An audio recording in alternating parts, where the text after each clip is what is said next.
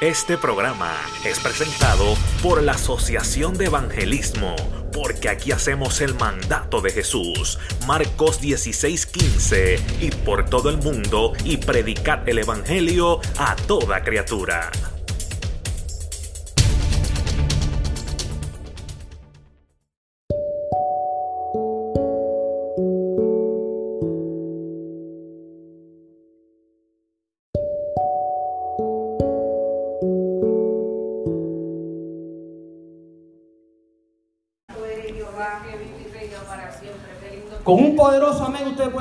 Que ya están en la palabra listos para leerla.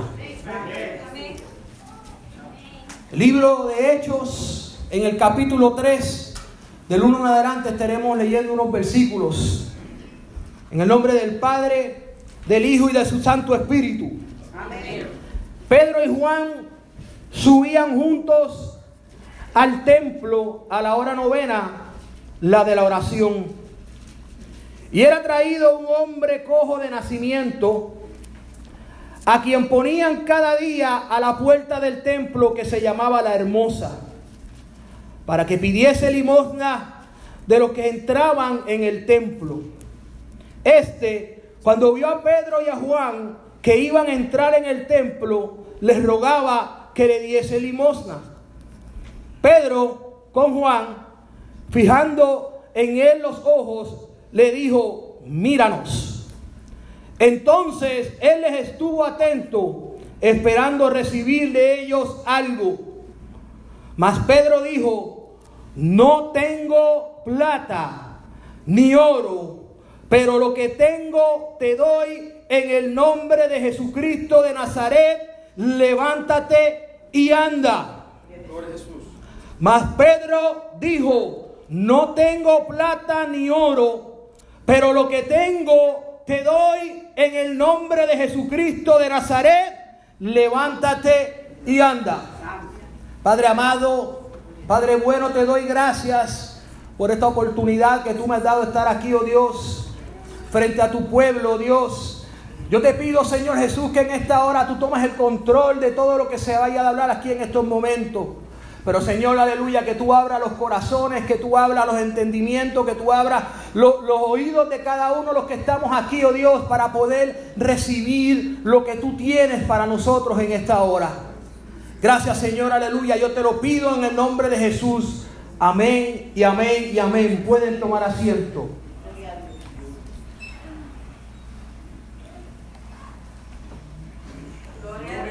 Hermano, si usted ve que de momento me pongo suavecito. Es que todavía estoy en esto de dolor de cabeza y, eso, pero eh, eh, vamos aquí ahora a predicar la palabra de nuestro Señor y yo seguro que el Señor va a tomar el control de todo lo que va a suceder aquí en esta hora.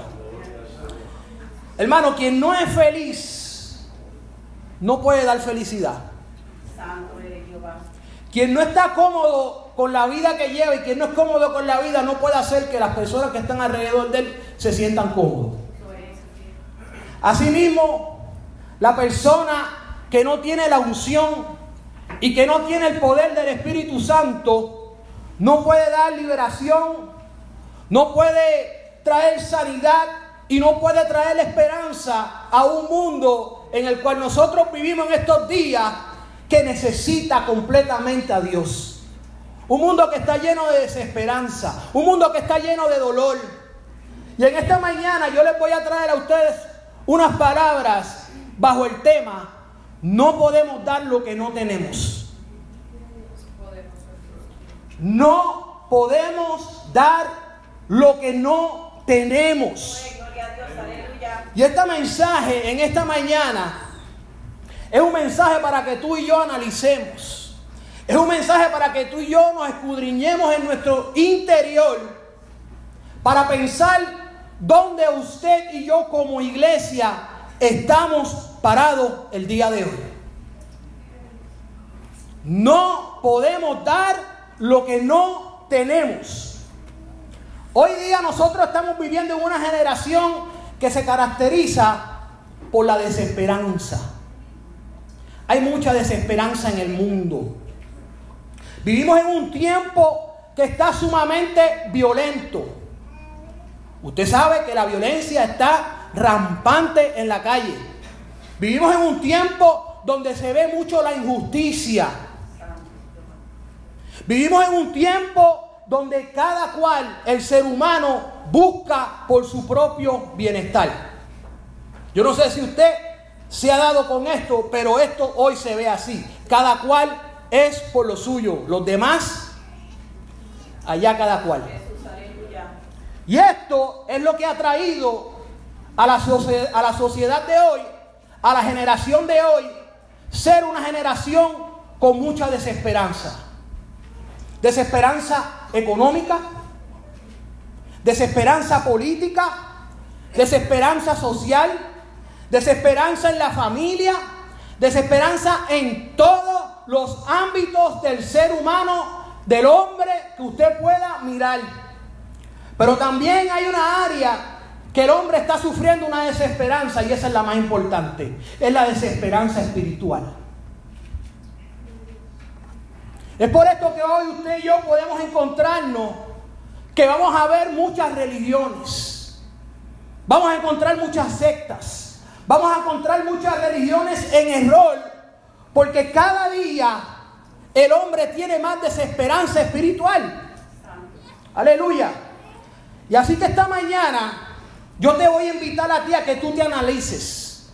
Yo te voy a invitar a ti a que tú te escudriñes a qué es lo que tú y yo le estamos dando al mundo. ¿Qué es lo que tú y yo le estamos ofreciendo al mundo como iglesia? Hay un doctor que es bastante reconocido aquí en los Estados Unidos. Este doctor se llama el doctor Manier. Eh, me imagino que inglés tiene otro acento, pero yo soy español.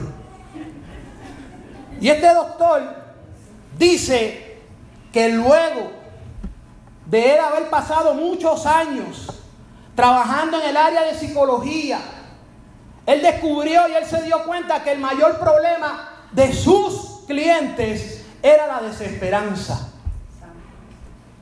Y yo estoy de acuerdo con ese hombre. Mi opinión yo la comparto y estoy 100% con él. Yo entiendo y yo creo que en la generación que nosotros estamos viviendo y en la época que nosotros estamos viviendo hoy, la desesperanza está llevándose al hombre. Según la Organización Mundial de la Salud, escuche esto, según la Organización Mundial de la Salud, más de 800 personas al año se suicidan. Esto es un número que es espantoso. Más de 800 mil, perdón, corrijo, más de 800 mil personas al año se quitan la vida, según esta Organización Mundial de Salud. Y esto es porque cuando el hombre se encuentra acorralado, cuando el hombre se encuentra, se encuentra lleno de depresión, lleno de problemas, el enemigo aprovecha la situación y le presenta el suicidio. Y esa es la esperanza el cual el hombre en ese momento encuentra para salir de sus problemas. En el área del matrimonio, según las últimas encuestas mundiales también, esto que le estoy hablando son mundiales, un 70% de las parejas de matrimonios terminan en divorcio. Ese número es peor todavía. Eso me dice a mí que de cada 10 parejas, 7 terminan en divorcio. De cada 100 parejas, 700 terminan en divorcio. De cada 1000 parejas, 7700, perdón, terminan en divorcio. Y esto se debe a la desesperanza, al desespero que el hombre está viviendo hoy en este mundo, en esta sociedad de no encontrar soluciones, de no encontrar cómo arreglar sus problemas matrimoniales, problemas económicos, problemas de, salud, terminan disolviendo sus matrimonios. Por eso es que usted va a encontrar y por eso es que usted va a ver el hombre buscando respuestas, buscando soluciones en diferentes cosas. El hombre busca la solución en el alcohol. El hombre busca la solución en las drogas. El hombre busca la solución en las falsas religiones. entrando en este tipo de cosas buscando esperanza, pero ninguna de esas cosas es lo que le va a traer esperanza al hombre del día de hoy. Pero hay algo que usted y yo debemos estar claros y debemos entender en esta mañana.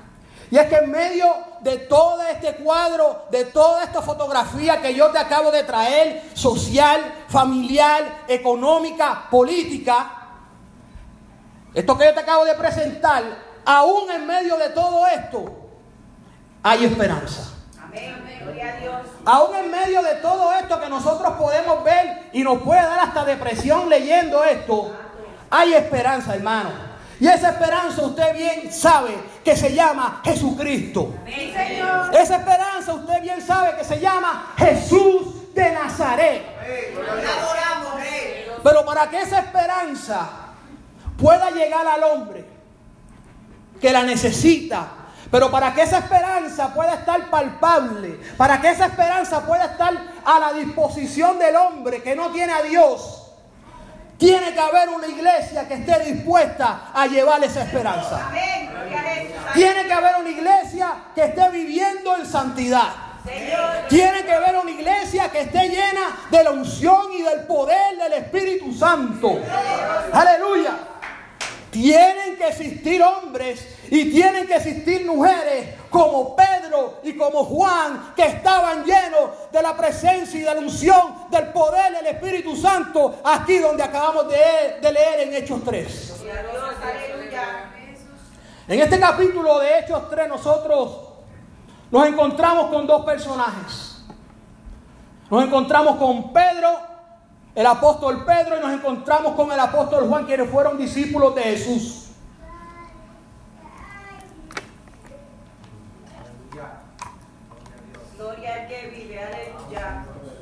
Y estos hombres hicieron, dos hombres hicieron actos de presencia en el templo llamado La Hermosa. Y cuando ellos entran y llegan a la puerta, se encuentran con un hombre que estaba mendigando, un hombre que estaba pidiendo limosna y ese hombre era cojo. La palabra no nos registra el nombre de este hombre, pero este mendigo, este hombre que era cojo, que tenía una condición física, nos dice la escritura que todos los días este hombre tenía que ser llevado a la iglesia, al templo, a la puerta, para que este hombre pudiera pedir limosnas. Este hombre necesitaba ayuda para llegar a la puerta del templo para pedir algo para él poder sobrevivir, ya que su condición física no le, no le permitía trabajar, no le permitía ser una persona normal.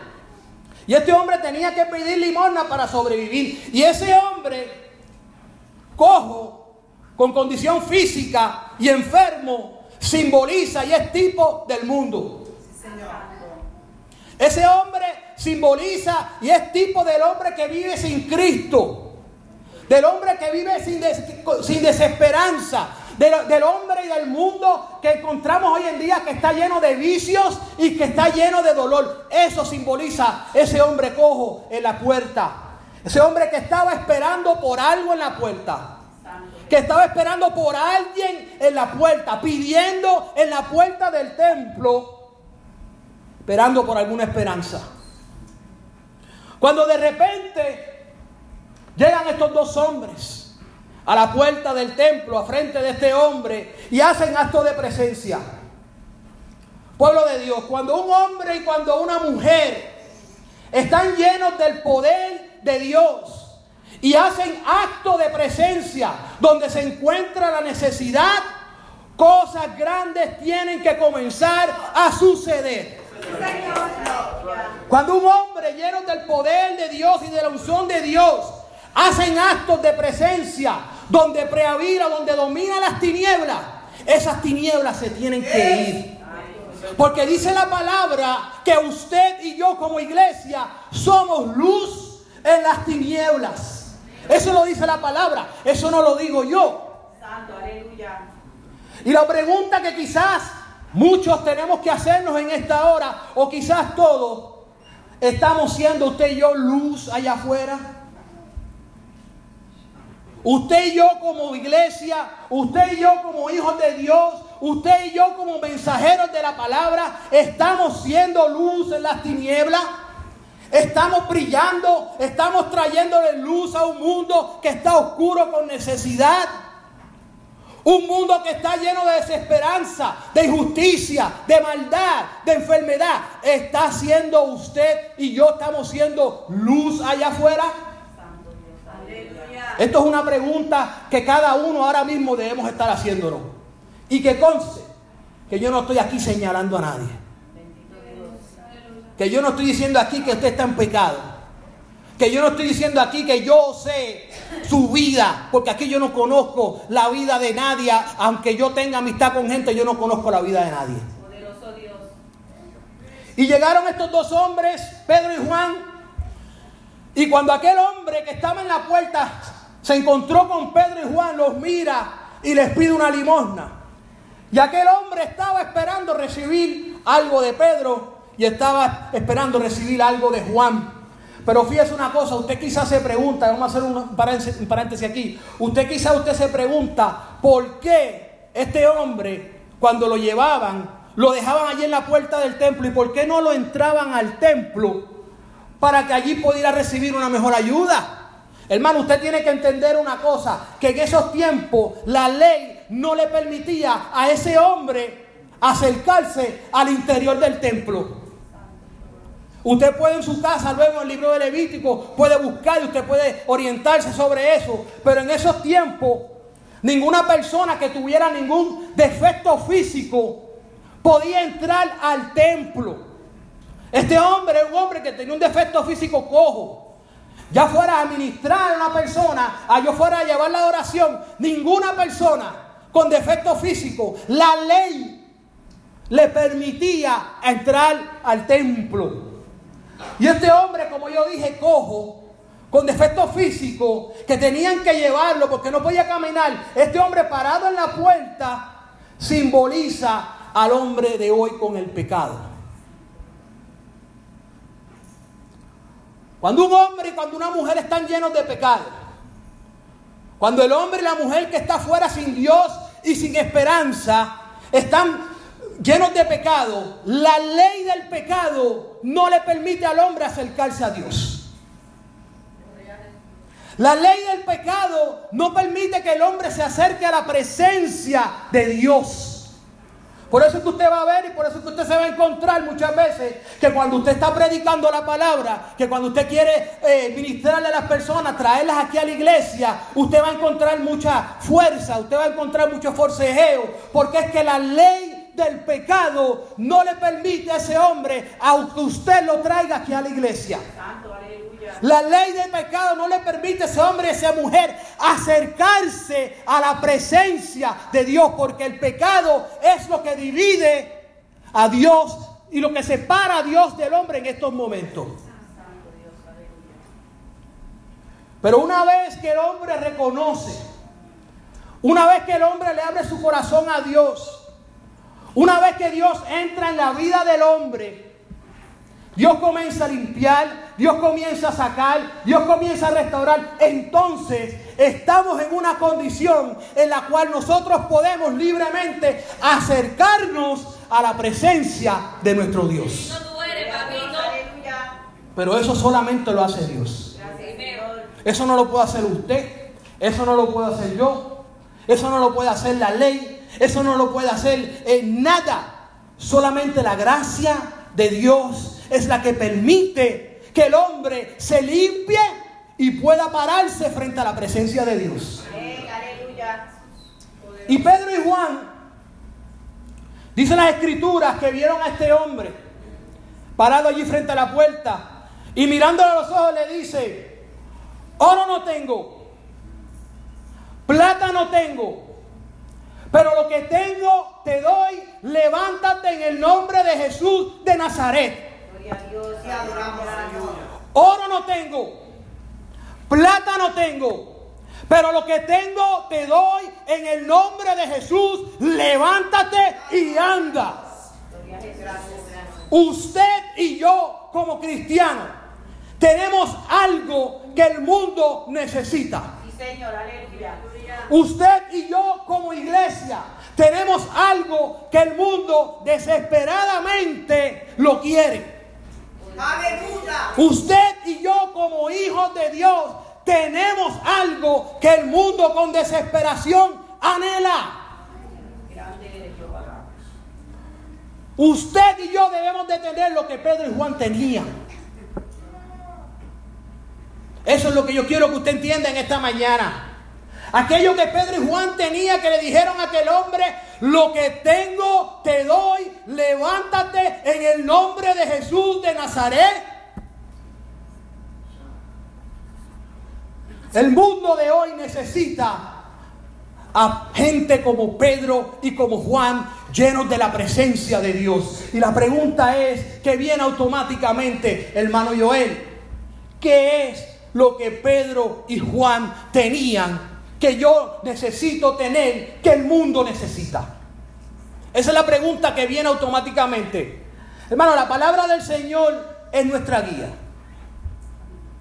La palabra del Señor es nuestro manual, es la que nos enseña, es la que nos dirige y la que nos dice que es lo que nosotros debemos de tener hoy en día para nosotros darle al mundo lo que el mundo necesita desesperadamente. Número uno, Usted y yo somos representantes del pueblo de Dios. Usted y yo somos representantes de la familia del reino. Y usted y yo debemos de tener, número uno, una experiencia con Dios. Usted y yo debemos de tener un encuentro con Dios. Debemos de conocer y debemos de vivir bajo la presencia de nuestro Dios cada día de nuestra vida.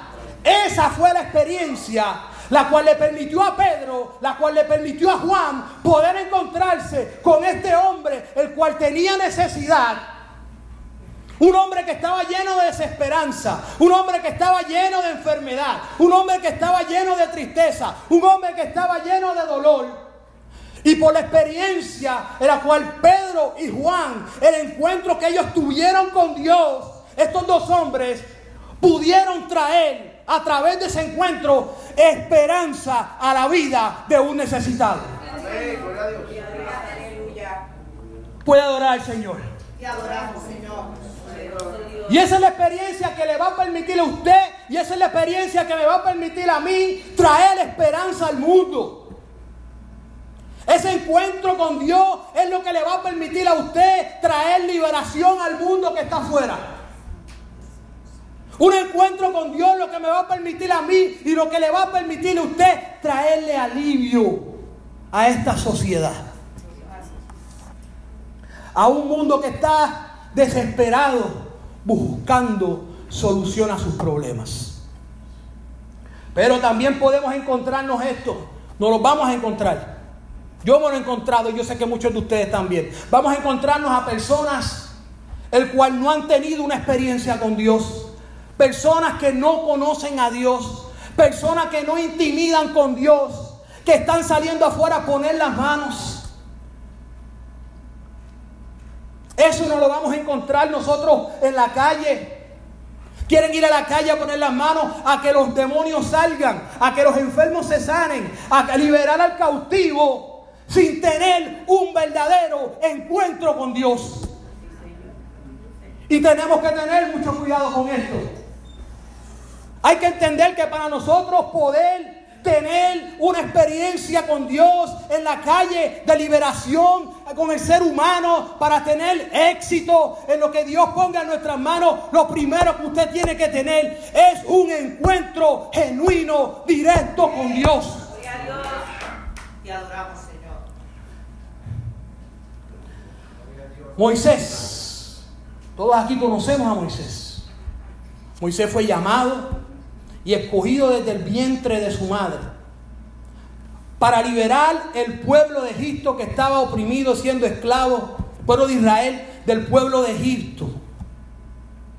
Pero Moisés no hubiese tenido ningún eh, tipo de, de éxito, hubiese sido un fracaso completamente si Moisés no hubiese tenido un encuentro con Dios.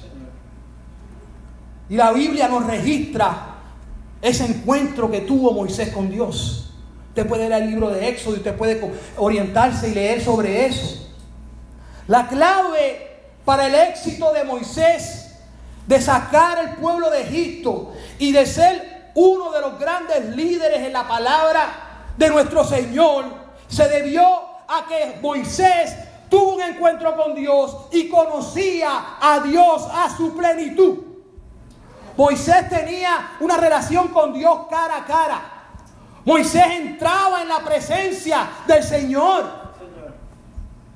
Y nosotros como iglesia, nosotros como pueblo de Dios en este tiempo, debemos procurar tener una relación profunda con Dios. Debemos procurar conocer a Dios en toda su plenitud. Poderoso el que vive. Para nosotros poder darle al mundo un plan de salvación, para nosotros poder darle al mundo una esperanza, para nosotros poder darle al mundo lo que necesitan, debemos conocer a Dios y, y, vivir bajo la presencia de nuestro Señor Jesucristo. El mundo necesita tener un encuentro con Dios. Amén. En segundo lugar, hermano. ¿Qué es lo que usted y yo necesitamos? ¿Qué es lo que usted y yo debemos tener? Que el mundo necesita desesperadamente. Usted y yo debemos de tener el mensaje de Dios. Usted y yo debemos de tener la palabra de Dios en nuestra vida. El mundo necesita desesperadamente recibir la palabra de Dios la palabra de nuestro Dios, la palabra que liberta, aleluya. El mundo necesita personas que estén dispuestas a llevarle esa palabra al mundo. Hermano, la predicación de la palabra, escúcheme bien, la predicación de la palabra es lo único que Dios va a utilizar para cambiar esta sociedad. La predicación de la palabra es lo único que Dios va a utilizar para cambiar el hombre. La predicación de la palabra es lo único que Dios va a utilizar para cambiar este mundo.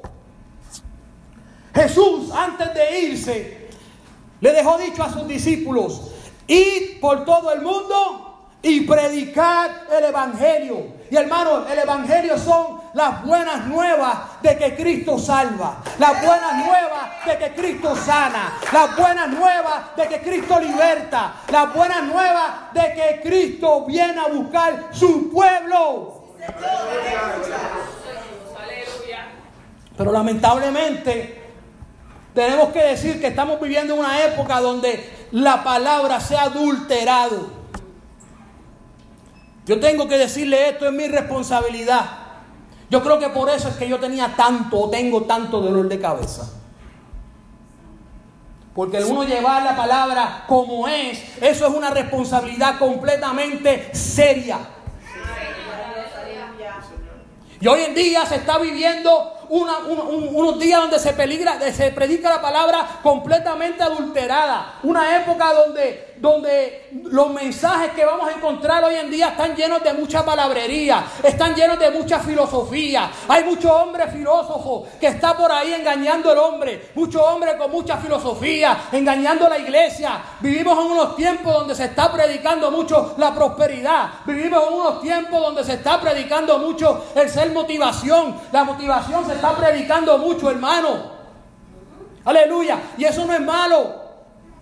El problema es que cuando tú no estás poniendo al Espíritu Santo y a Dios en esa prédica, ahí nos estamos desviando.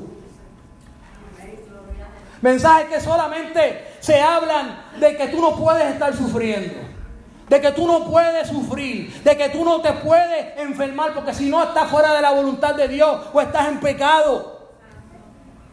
Aleluya. Y entonces queremos obviar, queremos brincar en la manera en que el Señor Jesucristo nos dejó en su palabra cómo obrar en la predicación. Cómo llevar el mensaje. Eso está aquí escrito. Eso está puesto para que usted aprenda cómo predicar la palabra del Señor. Hermano, ya no se predica de arrepentimiento. Hermano, ya no se predica de liberación, ya no se predica de la santidad. Nos hemos llenado hoy en día de muchos mensajes modernos. Y vuelvo y repito, yo no estoy en contra de eso, pero se han llenado de mensajes anticristianos que se salen completamente de la palabra. Mensajes faltos de unción, mensajes faltos del poder de Dios, que cuando un hombre y una mujer hablen y prediquen la palabra del Señor, almas vengan a los pies de Cristo. Aleluya. Gloria a Dios. Pero nosotros como cristianos, nosotros como pueblo de Dios, que nosotros llevamos la palabra de Dios no en el brazo, en nuestro corazón, debemos de ser responsables que a través de la palabra de Dios, la gente pueda sentir la liberación. La gente pueda ser transformada. Aseguremos de nosotros ser instrumentos de Dios para liberar al hombre de esta sociedad, de este tiempo. Cuando la palabra del Señor es predicada, las vidas son transformadas. Cuando la palabra del Señor es predicada, los enfermos son sanados. Cuando la palabra del Señor es predicada, los endemoniados son libertados. El que está oprimido es libre. Pero tenemos que predicar la palabra del Señor a tiempo y afuera de tiempo. Usted tiene que entender que la palabra de Dios es espíritu y la palabra de Dios es poder. Aleluya. Y esa es la única esperanza que el hombre necesita allá afuera en ese mundo. Aleluya. Pedro y Juan le dijeron a ese hombre, no tengo oro y plata. Pero lo que tengo te doy, levántate en el nombre de Jesús de Nazaret. Y ese hombre se levantó por el poder de la palabra que Pedro y Juan soltaron por su boca. Aleluya.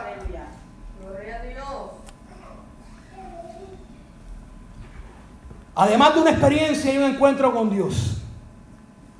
Y además de la palabra de nuestro Señor Jesucristo, el mensaje que usted y yo debemos de tener como iglesia, que el mundo desesperadamente hoy día, esta generación está necesitando. Nosotros debemos de tener la unción y el poder del Espíritu Santo en nuestras vidas. un encuentro con Dios, la palabra de Dios y la unción y el poder del Espíritu Santo, aleluya. La iglesia de Jesucristo es una iglesia que es sumamente poderosa. Usted tiene que entender que usted y yo no somos cualquier cosa. Yo no sé si usted entiende eso. Si usted es del que camina cabizbajo, pues lamentablemente de hoy en adelante usted va a caminar con su cabeza en alto. Usted no es cualquier cosa. Usted es un hijo de Dios. Poder, unción y poder se le ha dado a usted directamente desde el cielo. Aleluya. En las manos de, de, nuestro Señor Jesucristo, nosotros podemos ser poderosos. Aleluya. Dios nos ha dado esa unción para nosotros poder sanar los enfermos. Dios nos ha dado esa unción para nosotros poder eh, echar fuera demonios, para nosotros poder libertar al cautivo. Eso viene a través de la unción de Dios. Aleluya. Y esa es la unción que usted necesita para poder predicar la palabra. Sin unción, esta palabra no hace efecto. No se vista que no va para ningún lado si usted no está lleno de unción de Dios. Aleluya. Pero ¿cómo nosotros vamos a conseguir esa unción que Pedro y Juan tenían en este capítulo 1, 3 del libro de Hechos? Aquí tenemos a un Pedro. Nos encontramos en esta historia que estaba lleno del poder y que estaba lleno de la unción de Dios. Pero usted tiene que entender que Pedro hasta que no llegó el día de Pentecostés Y el Espíritu Santo se apoderó de los discípulos, de todos los que estaban allí, y los llenó del poder, de la unción del Espíritu Santo. Hasta ese momento, Pedro fue otra persona. Luego de ahí, de ese día de Pentecostés, dice la palabra que Pedro predicaba y se convertía en las almas. Luego de que el Espíritu Santo se apoderaba de Pedro. Dice la palabra que Pedro oraba por los enfermos y se sanaban. La sombra de Pedro sanaba a los enfermos. Pero eso viene a través de la unción y del poder del Espíritu Santo. Aleluya. Para muchas veces nosotros nos vamos a encontrar que la iglesia del Señor nosotros somos a veces los que nos ponemos como el cojo. A veces somos nosotros los que nos ponemos como los limosneros. Y nos quedamos muchas veces en la puerta, en la entradita. Nos esperamos a ver quién nos da algo a nosotros. Como iglesia. Muchas veces nosotros nos ponemos en esa posición. Nos quedamos en la puerta esperando a ver quién nos va a traer algo, a ver qué es lo que Dios me va a dar a mí hoy para satisfacer lo que yo necesito cuando debe ser al revés. Usted debe venir aquí a llenarse de la presencia del Espíritu Santo porque tiene que dar allá afuera.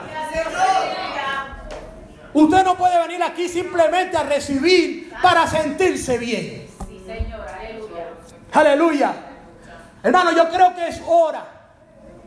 Yo creo que ha llegado el tiempo de dejarnos de la vagancia espiritual.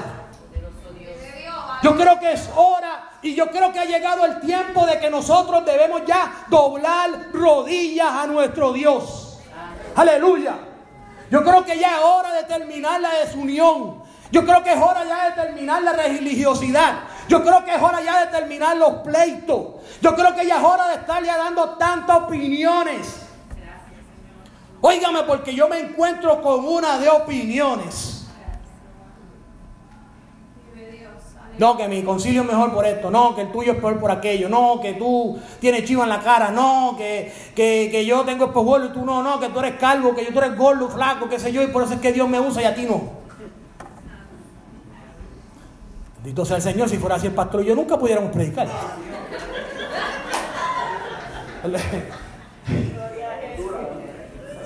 Perdone, pastor, pero usted me puede punto allá a veces.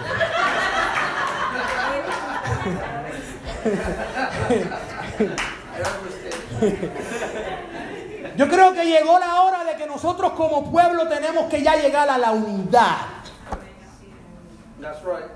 Debemos ya llegar y dejar todas esas boberías y tonterías que nos están separando como pueblo para que el Señor pueda utilizarnos como iglesia. Pero el problema es que buscamos que el Señor nos utilice individualmente. Y eso no funciona así. Eso no funciona así porque mi oreja escucha, pero mi oreja no puede comer, no puede hablar, no puede caminar. Mi oreja es oreja. Poderoso Dios, Yo no sé si usted entiende lo que yo estoy diciéndole. Señor. Estamos en un mundo que está lleno de desesperanza, estamos en un mundo que está lleno de problemas, un mundo que necesita tener a Dios en su vida. Oro no tengo, Plata no tengo, pero lo que tengo yo te doy. El Señor te está preguntando en esta hora, en esta mañana, te está pidiendo que te escudriñes como hijo de Dios, como pueblo de Dios. ¿Qué es lo que tú tienes para darle al mundo? ¿Qué tú estás teniendo en tu corazón hoy ahora para darle al mundo? ¿Oro? ¿Tienes plata? ¿O tú tienes la unción del Espíritu Santo? Hello. Silencio. Aleluya. Mira hermano, el oro no sirve. La plata no sirve. Las cosas de este mundo no sirven. Hoy son y mañana no son. El sistema de este mundo no sirve, hermano. Yo quiero que usted entienda que cuando usted salga de aquí hoy, yo quiero que usted entienda y usted reconozca que nosotros debemos ser un pueblo que conozcamos a Dios. Cuando usted salga de aquí, usted tiene que salir convencido y entendiendo de que usted conoce a Dios y que usted tuvo un encuentro y una experiencia con Dios. Que cuando usted salga de aquí hoy, usted entienda que usted tiene un mensaje para llevarle al mundo. Que usted tiene la palabra de Dios en su corazón y en su mente. Que usted vive la ley de Jehová cada día. Para usted darle al mundo lo que necesita. Pero sobre todo, usted tiene que salir de aquí hoy convencido de que usted tiene la unción y el poder del Espíritu Santo consigo. Oro no tengo, plata no tengo, pero lo que tengo te lo doy en el nombre de Jesús de Nazaret. Levántate y anda. Bueno, levántese en esta hora. Aleluya. Voy a pedirle a Junito que pase por aquí. Bendito eres Dios. Yo entiendo, hermano, que Dios ha sido claro y preciso en esta hora. Yo entiendo que Dios ha sido directo al pueblo en esta hora. Créame, cuando yo estaba preparando este mensaje, sí, dolor de cabeza me daba. Porque uno como ser humano, como hombre, pues uno imperfecto dice, Señor, pero yo necesito ablandarle esto un poquito más. Yo necesito poner esto un poquito más lindo para que la gente pueda entender el mensaje. Pero usted sabe una cosa, el mensaje hay que llevarlo como Dios te lo da.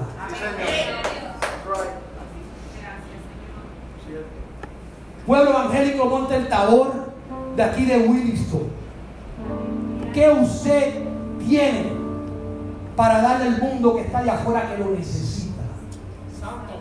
Usted sabe que muchas veces nosotros ya estamos acostumbrados a llevar una vida rutina. Me levanto, voy al trabajo, voy al supermercado, voy a la tienda, hablo con mis amigos, vemos la gente en necesidad y no le decimos nada. Y no me estoy refiriendo a las necesidades físicas, me estoy refiriendo a las necesidades espirituales. ¿Cuántas personas nosotros conocemos que están en depresión? ¿Cuántas personas nosotros conocemos que tienen problemas matrimoniales? ¿Cuántas personas nosotros, nosotros conocemos que los hijos están en el vicio de las drogas? Personas que tienen un carácter pésimo y que cada día esas personas te hacen la vida imposible. ¿Cuántas veces nosotros vemos personas que maldicen a Dios al día? Porque no consiguen trabajo. Porque tuvieron el fracaso en su matrimonio. Porque perdieron el trabajo. Que le robaron el carro, que le robaron aquello y lo otro. Maldicen a Dios. Personas que no tienen a Dios. Personas que están al borde del suicidio. ¿Qué tú tienes como iglesia para tú darle a ese mundo que te rodea? Porque tú no eres responsable del que tú no conoces y del que no está al lado tuyo. Pero sí eres responsable del que está al lado tuyo y del que tú conoces. Y queremos seguir viviendo una vida confort, confortable, cómoda. Y el Señor me entró a una batalla en esta prédica. El altar está abierto para el que necesite oración.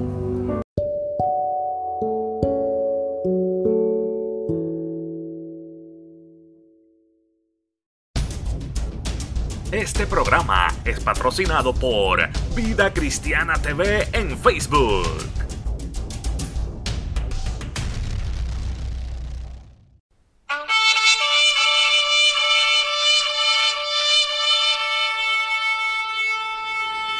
Este programa fue presentado por la Asociación de Evangelismo.